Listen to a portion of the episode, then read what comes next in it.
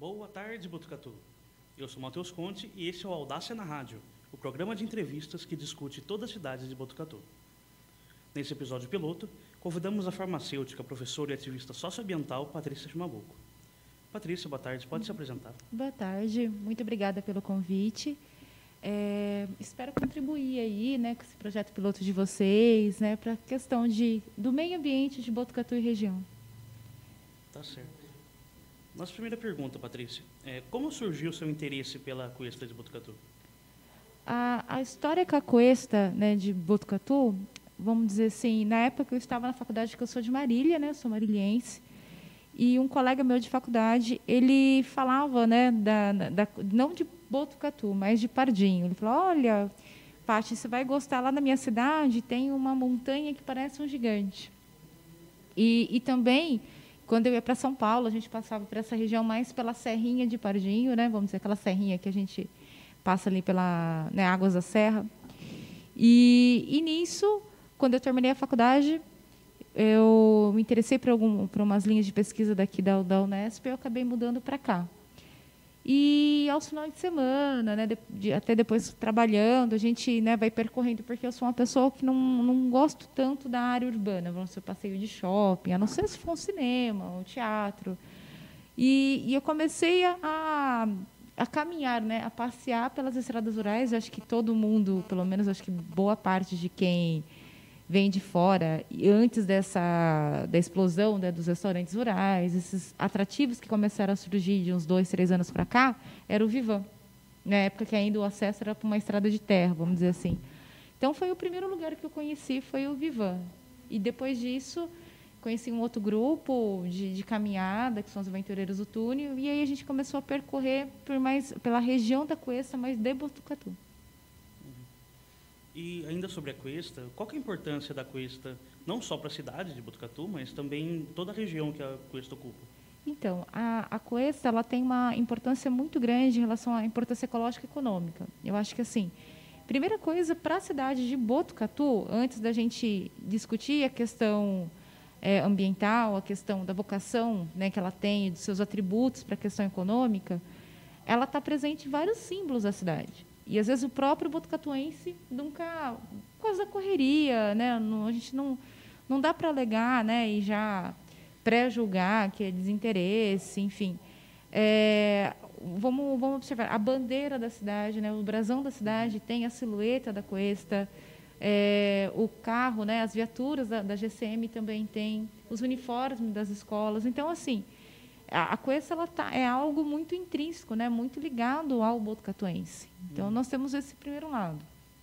Aí, já para a questão ambiental, ela, tem, ela é um patrimônio, vamos dizer assim, é um patrimônio natural do município, da região, do estado de São Paulo, do Brasil, da América do Sul e vamos dizer também, quando a gente fala de, das questões ambientais, é, as ações locais elas têm os seus impactos globais, né? Então ela tem uma importância também, né, para todo para todo o ecossistema.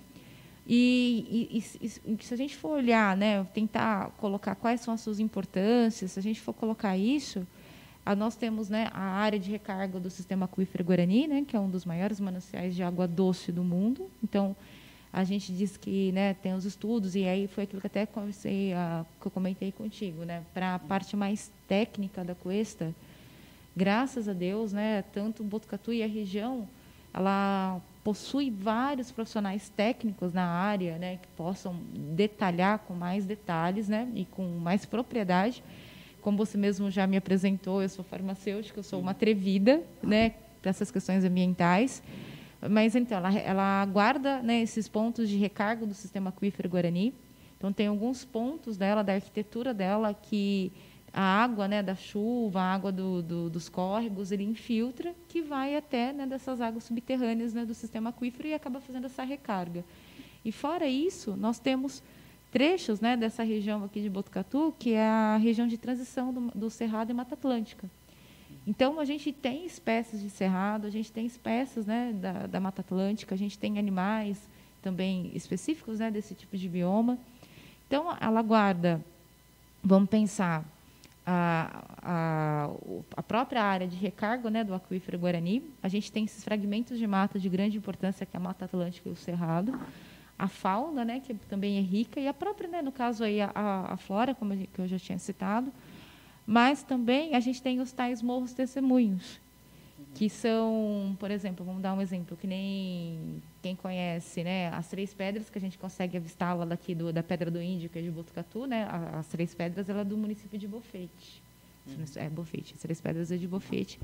Assim também, né, com o gigante adormecido, a gente consegue visualizar do do município de Pardinho, mas ele pertence, né, toda a sua, toda a sua, a sua estrutura geomorfológica do município de Bofete. Então, é, essas estruturas, né, que até algumas pessoas pensam, ah, que nem o Morro do Peru, aqui em Botucatu, ou o Morro do Chapéu. O pessoal é um vulcão adormecido? Não, são elementos, né, são da, da arquitetura da coesa que são denominados morro testemunhos. Então, é, a gente tem é, né, esses atributos naturais que compõem né, esse mosaico desse, desse patrimônio natural que a nossa região tem e Botucatu também tem. Então, assim, a Cuesta ela não é só de Botucatu. Né? Se a gente for olhar a gente encontra né, partes dela em outros municípios aqui da região. Mas ela tem essa grande importância ambiental, social, vamos dizer assim também, né, por causa da questão da, dos, dos biomas. Mas a gente tem o outro lado, que a sua beleza, né, assim quanto ela é importância, ela tem uma, uma beleza né, proporcional à sua importância que favorece ao desenvolvimento econômico. Então, assim, a importância dela é tudo. E outra até o próprio equilíbrio, né? Até agradável de clima aqui na nossa região. Então ela tem uma importância muito grande. A importância e a beleza é proporcional ao tamanho da responsabilidade do botucatuense, do gestor público e também dos municípios vizinhos. Uhum. E como que você acredita que esse patrimônio da Cuesta possa ser melhor explorado turisticamente? Primeiro, eu acho que a gente precisa é, ele já é explorado, vamos dizer assim, né? não é uma coisa que está começando de agora, já há um bom tempo. Então, cada um, se a gente for parar para pensar, é, começou a ser explorado, se a gente for fazer aqui é, o reconhecimento com os trilheiros. Tá? Os trilheiros que eu falo, os trilheiros motorizados, além da, da, da tem uma turminha que caminha aí, né? que a gente até dos grupos mais antigos, que tem o Papa Trilhas, que tem também os Aventureiros do Túnel, que é a galera que caminha, né, junto aí de domingo. A gente só tem uma diminuição disso agora por causa da, da, da situação sanitária. Mas os primeiros mesmo, que são os responsáveis, né, vamos dizer aí, pelo, pelo motivo, pelo, pela motivação, né, pelo estímulo do turismo gastronômico rural, são os trilheiros, a galera de moto. Uhum. Então, se a gente for pensar, os primeiros barzinhos, né, as primeiras vendinhas na, na, na, beira das estradas, e até das propriedades que estão bem ali, né, que faz a sua divisa com a estrada, foi decorrente de quem? Da galera que anda de gaiola, da galera que anda de, é, de moto, de uhum. jipe, de quadre, né? Mas é mais a turma da moto. Então, assim, então a exploração começou com eles. Aí depois, né, teve esse lado, né, do pessoal da, das caminhadas, aí vem o pessoal de bike. Então, assim, Botucatu deve muito a essa turma que desbravou. Eu, eu, tenho eles como desbravadores do turismo. E aí tem as primeiras agências de turismo que começaram também aqui. Me perdoe se eu vou esquecer de alguma, mas eu acho que a gente também até fica até uma, uma dica para a entrevista. Tem uhum. o, o, Fernando do Botucatu Turismo, acho que é isso, se eu não, também não estou errado, que ele também tem uma bagagem, né, para contar um pouquinho, né, né, até contar um pouco da história e do papel da contribuição que a Marlene teve para o município também, quando os dois trabalhavam junto com a questão turística. Uhum. Então, assim, o turismo de Botucatu ele tem uma história já, né?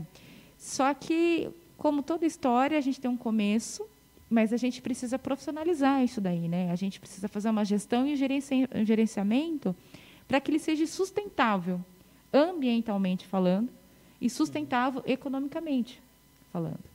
Então, assim, olhando Botucatu especificamente, Botucatu ele tem um viés para o turismo, não somente para o turismo de aventura e o turismo ecológico. Falar, ah, trilha, né? Ah, a galera de bike, né? Rapel ou paraglider, que nem a gente tem, né? A escola de voo na base da nuvem. Mas ele tem outros viés turísticos. Então, assim, tem uma, ele tem um território rural enorme, extenso, se a gente pega né, as documentações, os mapas, as cartas da cidade. Se a gente for olhar, ele tem Botucatu, né, nossa cidade, tem vocação para o turismo náutico, vamos pensar no Rio Bonito. Uhum. Né, tem, precisa explorar bem mais essa questão de camping, uma área de camping, tem que estruturar né, uma área de camping, para uhum. fora a questão eu estou pensando em nível de poder público e depois a gente conversa até um pouquinho sobre o setor privado. Uhum. Então, uma área de camping, né, explorar um pouquinho essa questão, dar uma estrutura né, para a questão do turismo náutico. A gente tem o, o, turismo de saúde ou turismo científico. Vamos pensar, o de saúde é que essa questão das pessoas que vêm né, para a nossa região em busca de tratamento, porque Botucatu é um polo regional, se eu também não estou enganada. É, o científico, porque a gente tem a questão da Unesp, né, das faculdades aqui, então tem a questão dos congressos, ainda de, de, de, alunos, não somente da graduação, mas como da pós-graduação. A gente tem o gastronômico rural, né, por causa desses atrativos, os restaurantes, as vendinhas das nossas estradas rurais. É, a gente tem o turismo religioso, também aqui, que poderia ser explorado. A cultura caipira, apesar de eu achar que a cultura caipira né, tem uma coisa muito mais forte no, no, município de Pardinho, mas aqui também tem né, a, a questão do, da cultura é, caipira. Mas a gente tem um, um viés, né, o turismo cultural, junto aí com, né, está muito próximo do religioso, mas a gente separa é, tecnicamente, mas a gente tem a Pinacoteca, a gente tem uma galeria Fora das Artes, nós temos os museus aqui, que até tem, né, a gente precisa é que a, a questão da segurança, né, por causa da Covid-19, várias coisas né, deram aquela esfriada, né, estão na gaveta, estão no mundo dos sonhos ainda, mas o município ele tem tudo isso. Fora isso, a questão, né, junto com o cultural, mas também a gente tem o histórico aí, o, de a gente resgatar, por exemplo, quem sabe um dia a gente tem um trenzinho turístico, né, uhum. que saia da estação, né, vá até Rubião Júnior, atravessa os dois túneis da linha férrea, que foram construídos na década de 40, que é uma, uma, um atributo né, diferencial que a gente tem na nossa região. Então, imagina que nem hoje que amanheceu com neblina, esses dias né, que está chovendo, tudo, você passar né, ali no, no, serpenteando a cuesta né, num trenzinho turístico e com uma estação tão bonita, né, tão que ficou depois da restauração. Então, assim, questão turística, a gente tem uma vocação fantástica. E, e, eu acho que o turismo é a alavanca do desenvolvimento do município. Entendeu? Porque a gente consegue desenvolver a rede de serviços, né, a rede hoteleira, capacitar a questão do, do comércio. Então, assim, a gente tem muita coisa aqui que precisa ser explorada. Certinho, então. E com essa resposta, nós vamos para um breve intervalo. Continue ligado aqui na rede RCB Estamos muito mais, a gente tem muito mais assunto para conversar. Aguenta um pouquinho.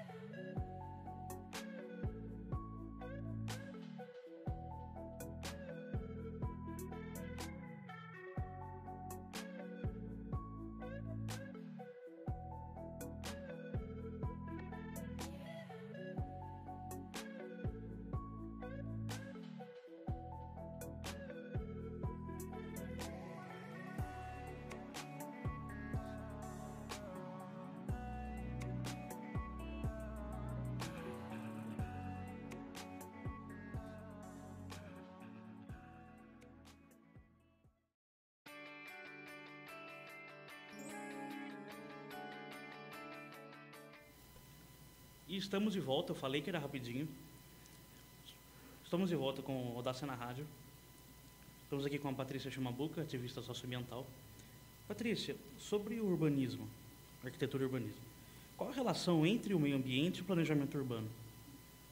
Aí, como eu falei também já para você né, no, no bloco anterior e quando a gente conversou para agendar a entrevista, também vou ser uma atrevida para falar porque eu não sou da área, né? Mas eu entendo assim que não tem como a gente falar né, da gestão do território, a gestão do meio ambiente, o uso e ocupação sustentável dele, sem a gente falar de um planejamento urbano mesmo ordenado, né, com, tentando minimizar os riscos. Eu acho que assim a gente também tem que ter uma consciência que não tem ocupação humana, né, não tem é, vivência, né? não tem a presença do ser humano sem destruição, vamos dizer assim, sem alteração. Porque destruição já é uma palavra um pouco muito forte, mas sem alteração desse meio ambiente. Então, é, vamos pensar. A gente, quando nós vamos planejar uma cidade, teoricamente, né, o ideal que fosse assim, que a gente observasse né, o, quais são as áreas de fragilidade, de importância ecológica. Então, por exemplo, qual é a área cujo território, solo é suscetível a, a desmoronamento. Né? Por exemplo, vamos pensar, muito mais fácil da gente visualizar e associar até quem é leigo na área, uma área de barranco. Você não vai construir próximo à área de barranco porque a gente está vendo vários desastres ambientais né, e, e socioambientais urbanos nos, nos telejornais, que é super comum, principalmente nessa época, né, que a gente tem um verão chuvoso e tal. Então, a gente determinar essas áreas, né? Essas áreas que são suscetíveis também a processos erosivos, né? Os tais buracão, né? A cidade, aquela, aquela uhum. final daquela rua tem um buracão, vamos dizer assim. E aí também a gente pensar é, quais são as áreas de manancial. O que, que é esse manancial? Quais são as áreas que são produtoras, né? De onde nós vamos retirar água de abastecimento público para a nossa cidade. E também pensar de uma maneira regional, né? Se não tem uma, outro município que vai pegar água daquele córrego que, né? Está próximo também, porque a gente vive né, interligado. É, um município né, tem as suas divisas né, territoriais, mas o meio ambiente é de todo mundo, vamos dizer assim, né? E então temos esse, primeiro esse lado, né, de da gente pensar na gestão do território, que seria o chão onde nós precisamos, onde que essa cidade está sendo construída, né, o chão dessa cidade, e os, os outros elementos naturais que fazem parte. Se tem subida, né, se vamos falar tem montanha, se tem, se não tem barranco, é, e essa questão hídrica né, da área de manancial. Aí também vamos pensar, porque teoricamente também tinha-se mata, né? uma floresta, alguma coisa. Que tipo de bioma é aquele? Se é um cerrado, se é uma mata atlântica, né? Estou falando em nível de Botucatu, nossa região. Então, pensar nisso tudo. Por quê? Porque quando a gente asfalta, porque né, a gente tem até como progresso e olhar, ah, uma cidade legal porque ela tem um asfalto, né? ela está uma cidade asfaltada, com calçadas. Só que a gente vem percebendo, né, Matheus, até que é um problema recorrente da cidade e se a gente observar está aumentando. Não choveu tanto nesses últimos dias, mas nós tivemos vários pontos de alagamento e inundação dentro da cidade. Né? Não, ainda, graças a Deus, não tivemos danos ainda, mas a gente vive sempre com esse fantasminha, né? Toda vez que chove, né? Em Botucatu e principalmente agora nesse período de verão. Por quê? Porque quando a gente constrói a cidade, até para quem é da área isso é muito claro, né? Mas para a gente que, que é atrevido e também né, para quem está nos ouvindo, nos assistindo, a gente tem que pensar o seguinte: como é o ciclo da água quando a gente aprendeu lá na escola, lá na quarta série, né? Lá na sexta série. Eu sou da época da, do, das séries, né? Hoje em dia acho que é ano. E a, o quê? A água evapora, né? E precipita aqui a chuva e ela infiltra no solo, né? Recarrega os mananciais, vai para o rio. E quando a gente joga asfalto, o que, que acontece? A calçada a água não infiltra. Uhum. Ela tem escoamento, né? Ela aumenta o escoamento superficial, diminui a infiltração. Então a gente tem enxurrada. Com essa ladeira que Botucatu tem, a gente consegue atravessar a rua? Com a enxurrada um dia de chuva? Complicado. Complicado, tá? Então, assim, e aí a área mais baixa, o que, que acontece? Inunda, né? Alaga tudo. Por quê? Porque naturalmente, primeiro, né, vamos pensar sem asfalto, o solo acaba absorvendo boa parte dessa água. E quando é, é, é, vamos pensar, sem asfalto, né, sem cidade, era uma área de brejo. Então, também tem a sua importância na, naquele contexto. Né? E aí, o que nós fazemos? a gente ocupa o território, né, asfalta, desconsidera né, ferramentas e técnicas. Existem é, técnicas urbanísticas que minimizam esse tipo de problema. Só que elas demandam um pouco mais de expertise, né, de pessoa, né, de um pouco mais de pessoas capacitadas para fazer e tem um custo. E às vezes isso é, é considerado e, e preferem né, manter esse modelo de, de urbanismo que a gente encontra aí na cidade. E aí depois, para remediar é difícil, é mais custoso. E também você acaba prejudicando quem mora ali no entorno, né? ou quem mora ali próximo, ou até quem não mora. Por exemplo, se você estiver trabalhando, que seu trabalho fica em outra região, que você teria que passar para aquela, né, aquela via pública alagada ou inundada, você tem que desviar. Então, também, fora o risco né, das vidas que a gente possa perder aí. Então, a gente tem esse outro lado.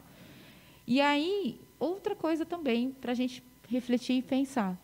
Como é feito o arruamento das cidades? Como a cidade ela são abertas as ruas? Se a gente for pensar no homem do campo, né, aquele homem simples, com pouco estudo, mas com uma sabedoria de vida, né, e uma leitura de paisagem, de tudo de uma maneira muito fantástica. Como é que ele faz a plantação? Em curva de nível. Uhum. Ele faz toda né, uma engenharia natural ali, extremamente pensada, tem uma técnica, né? Para a gente parece que é simples, mas né, tem, tem todo um entendimento ali. E para quê? Para que né, diminua essa velocidade, essa energia do escoamento, né, para que não, não vai perder toda a plantação dele ali, concorda? Uhum. Que é aquilo que também a gente aprende na escola. E como é que as ruas são feitas?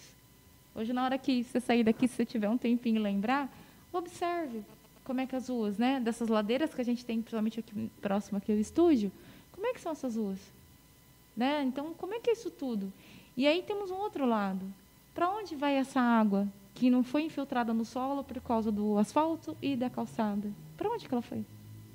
Ela vai, elas são canalizadas, que são tais né, as águas pluviais, que a enxurrada são as águas pluviais tecnicamente. Elas são direcionadas, né, canalizadas para as galerias né, subterrâneas, para as galerias, né, para o pubueiro, né, é, e aí elas vão para onde? para o córrego mais próximo.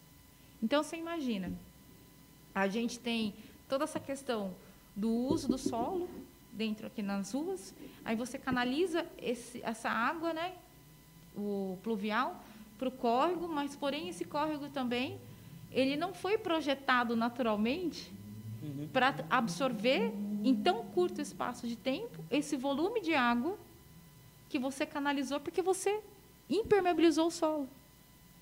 E é onde que a gente verifica, né, que sobe o nível, né, sobe o córrego. E aí, dependendo da, dessa, desse volume de água da chuva que você adicionou por causa da enxurrada, você tem a destruição do quê? Da, das suas laterais, que são as APPs, né, as áreas de, de preservação permanente. Uhum. Aí você tem o quê? Assoreamento desse córrego. Então, tem que pensar para onde vai mandar essa água. Não é simplesmente a gente tem uma, uma proposta né, vigente, e aí não, a gente tem que deixar bem claro que não é uma crítica da gestão atual. Uhum. Tá? É, é, uma, se a gente for olhar, é, a gente até fazer uma pesquisa rápida no Google, a gente vai ver que isso é um problema de várias cidades. O problema é quando você assume uma cidade sabendo que isso já existia e você continua esse modelo de desenvolvimento. Tá?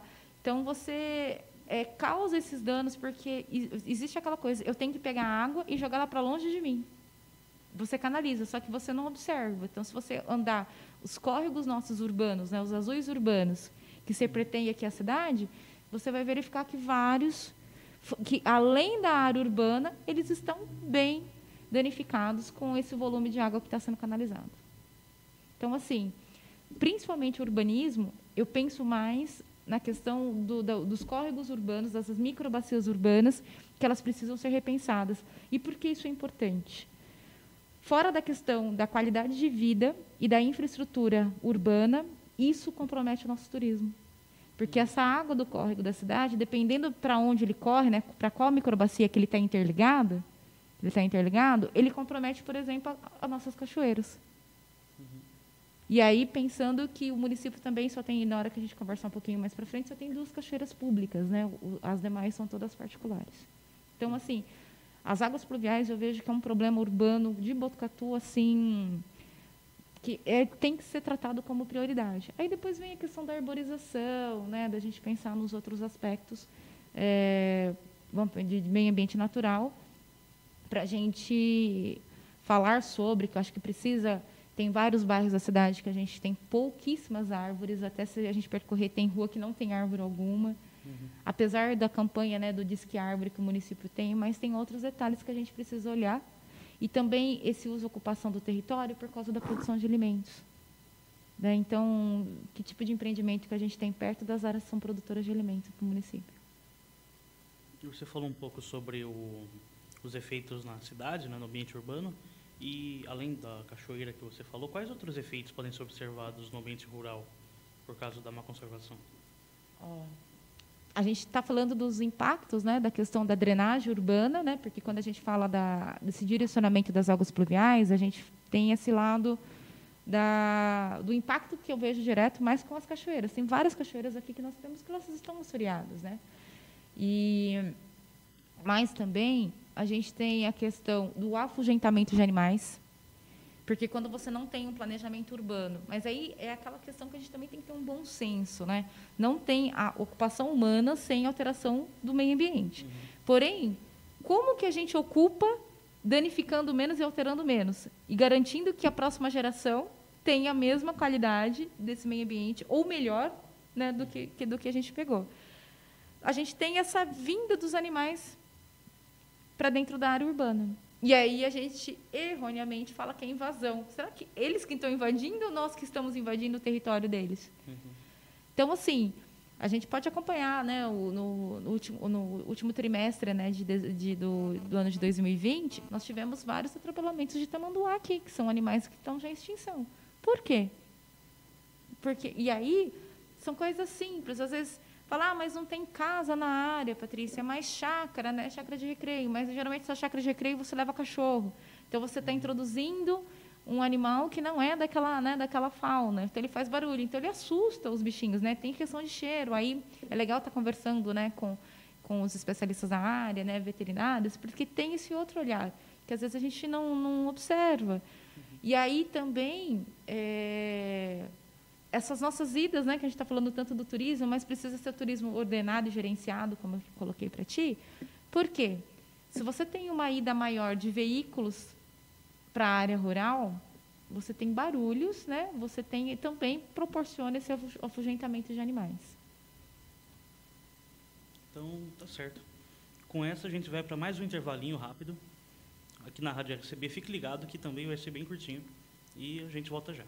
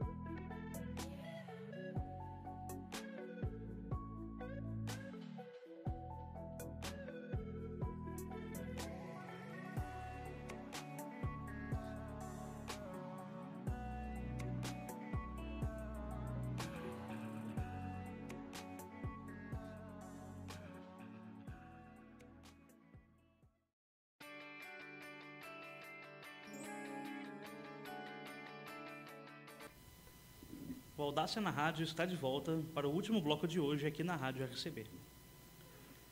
Patrícia, Para que a gente possa conservar a natureza, é necessário educar. Qual a importância da educação ambiental para as crianças e jovens? Olha, para crianças e jovens não, para nós, né? eu também me considero criança em algumas horas e jovem, apesar já de ter passado dos 30.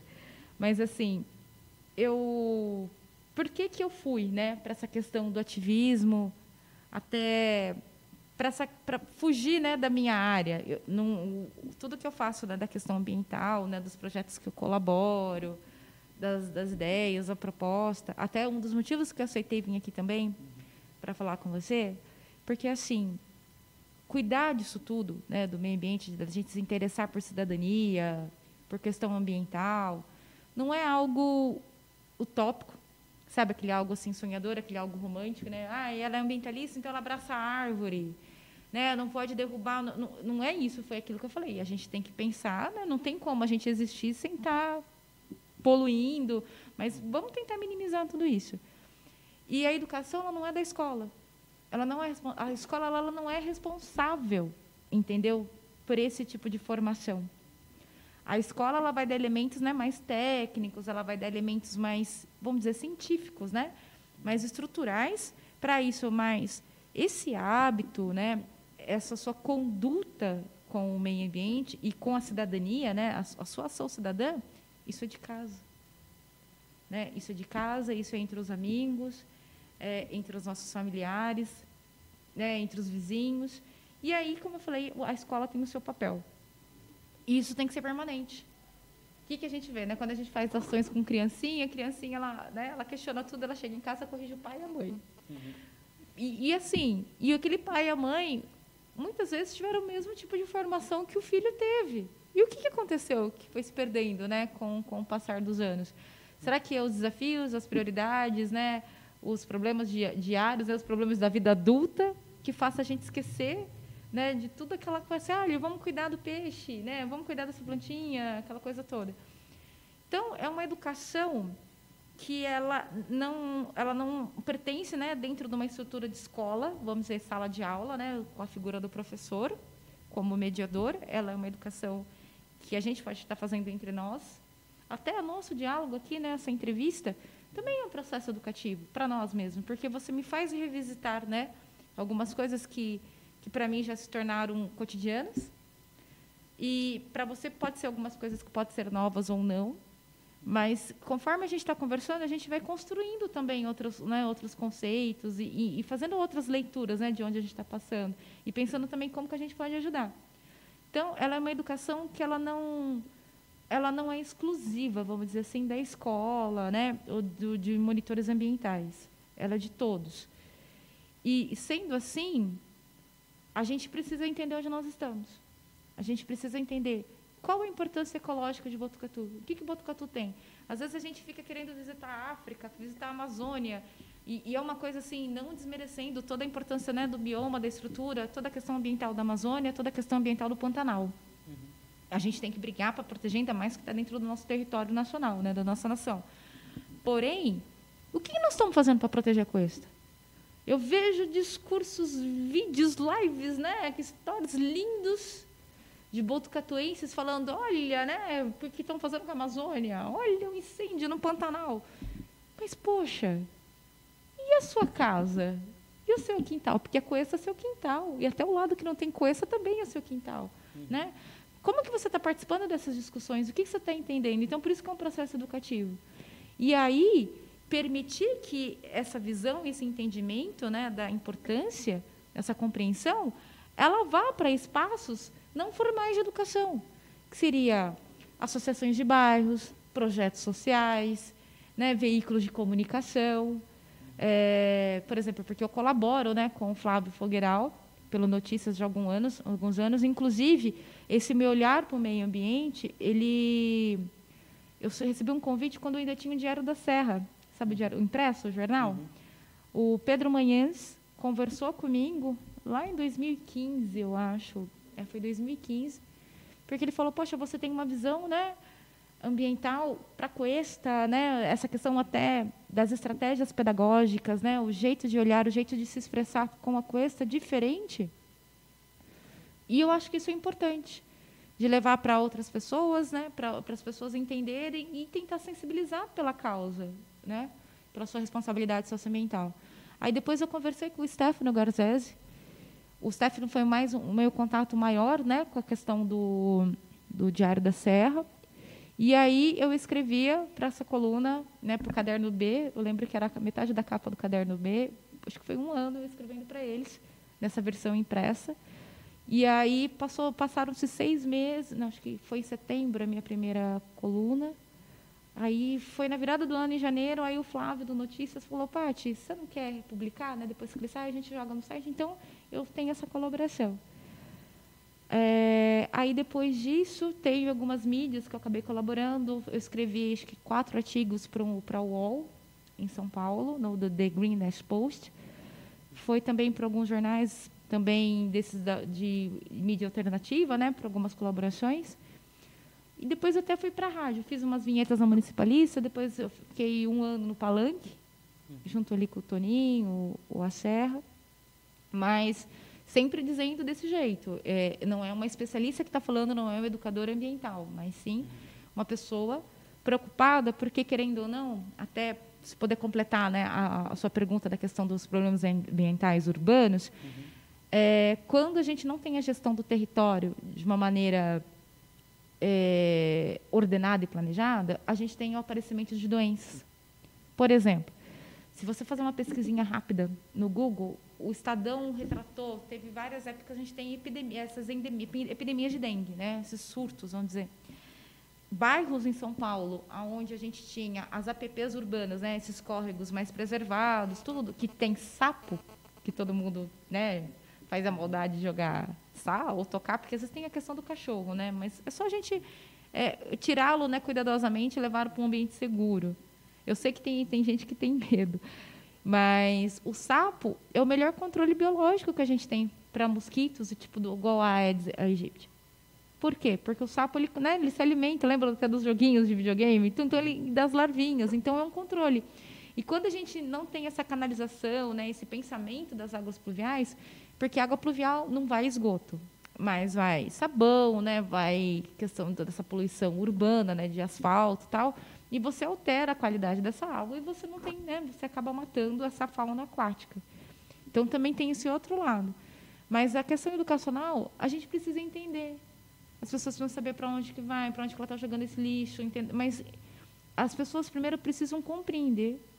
Eu acredito, até eu dei uma entrevista para uma está gravado isso no YouTube, chama Novos Horizontes Aventureiros do Túnel, que é uma equipe de Bauru, ah, em 2016. Que eu acredito que para a gente cuidar da cuesta, para a gente cuidar do meio ambiente ou do Pantanal, para a gente cuidar de algo, até nós mesmos em outras coisas que não sejam questão ambiental, a gente tem que gostar, a gente tem que amar. A gente só cuida, né? A gente só tem afeto, zelo pelo aquilo que a gente gosta e conhece. Então, será que todos os botucatuenses conhecem a importância da cuesta, sabe qual é a, a sua responsabilidade com ela, sabe a importância desse patrimônio natural, o que ele tem a contribuir economicamente também? Então, a partir do momento que você leva é, essas informações de uma maneira esclarecida para a população, a gente tem, é, nesse caso, maior, mais ativistas, né, no bom sentido, mais protetores, e aí a gente consegue melhorar até a gestão pública e a ocupação da cidade. E, Patrícia, como que nós, pessoas comuns, que não temos cargo público, como que a gente pode fazer a nossa parte para proteger o meio ambiente? Primeira coisa, não jogar lixo na rua. Eu acho que isso é fundamental. E agora, nas minhas andanças, e acho que também você também pode falar sobre isso, a gente está encontrando muita máscara no chão, né? Uhum. Então, assim, para onde que vai aquele lixo que você joga na rua? Ah, é uma, um papelzinho de bala, né? Ah, mas eu jogo, mas tem um, uma peneira no final né, da galeria. Não tem. A peneira é a rocha do lado da cachoeira, entendeu? Uhum. É, é o matinho ali do lado do córrego. Então, a gente precisa. Então, o primeiro é disso. A, a cidade, ela tem as coisas a melhorar, tá? Em questão da gestão pública. Mas só que a coleta, a coleta urbana comum, a coleta seletiva, elas funcionam de maneira correta, adequada. Então, por que, que você insiste em jogar né, no, no chão? Insiste em jogar as coisas no terreno baldio. Agora, graças a Deus, a gente tem um primeiro ecoponto, que não é, o, não é suficiente, mas a gente já tem um local gratuito para a gente conseguir mandar esses resíduos volumosos. Então, assim, primeira coisa é isso. E depois, no nosso dia a dia, né, nos nossos hábitos, entender de onde que vem a água que abastece nossas casas, entender se eu posso aproveitar a água da chuva em casa, mas pensando também para não virar criadouro do mosquito, né, Aedes aegypti. É, pensar, separar os resíduos, né, o que é reciclável e o que não é reciclável, porque a gente tem aqui a cooperativa. Então, assim, não precisa ser algo grandioso. As suas atitudes, né? Plantar uma árvore em frente da sua casa, mas procurar informação né, na própria prefeitura, qual que seria mais adequada, questão de que fala sujeira ou pela, né, pela manutenção da calçada. Então são, são detalhes pequenos, Mateus, que a gente pode estar começando. E fora depois disso, acompanhar um trabalho do, do executivo e do legislativo, né, semanário é, semana, é, oficial, que é o jornal da cidade né, oficial, como se fosse o diário oficial, está no portal da prefeitura. Então, entre no portal da prefeitura, acompanhe as decisões, acompanhe as decisões das secretarias específicas, participe, né, acompanhe o trabalho dos vereadores, cobre dos vereadores esse lado, né, essa bandeira ambiental. Então, assim, entenda que Botucatu tem várias leis que protegem a cidade. Então, tem muita coisa que dá para olhar. Então é isso. Com essa verdadeira prestação de serviço, a gente encerra esse primeiro Audácia na Rádio, o programa que discute Botucatu. Muito obrigado pela participação, Patrícia. Pode se despedir. Tá. Então, eu que agradeço a, a participação.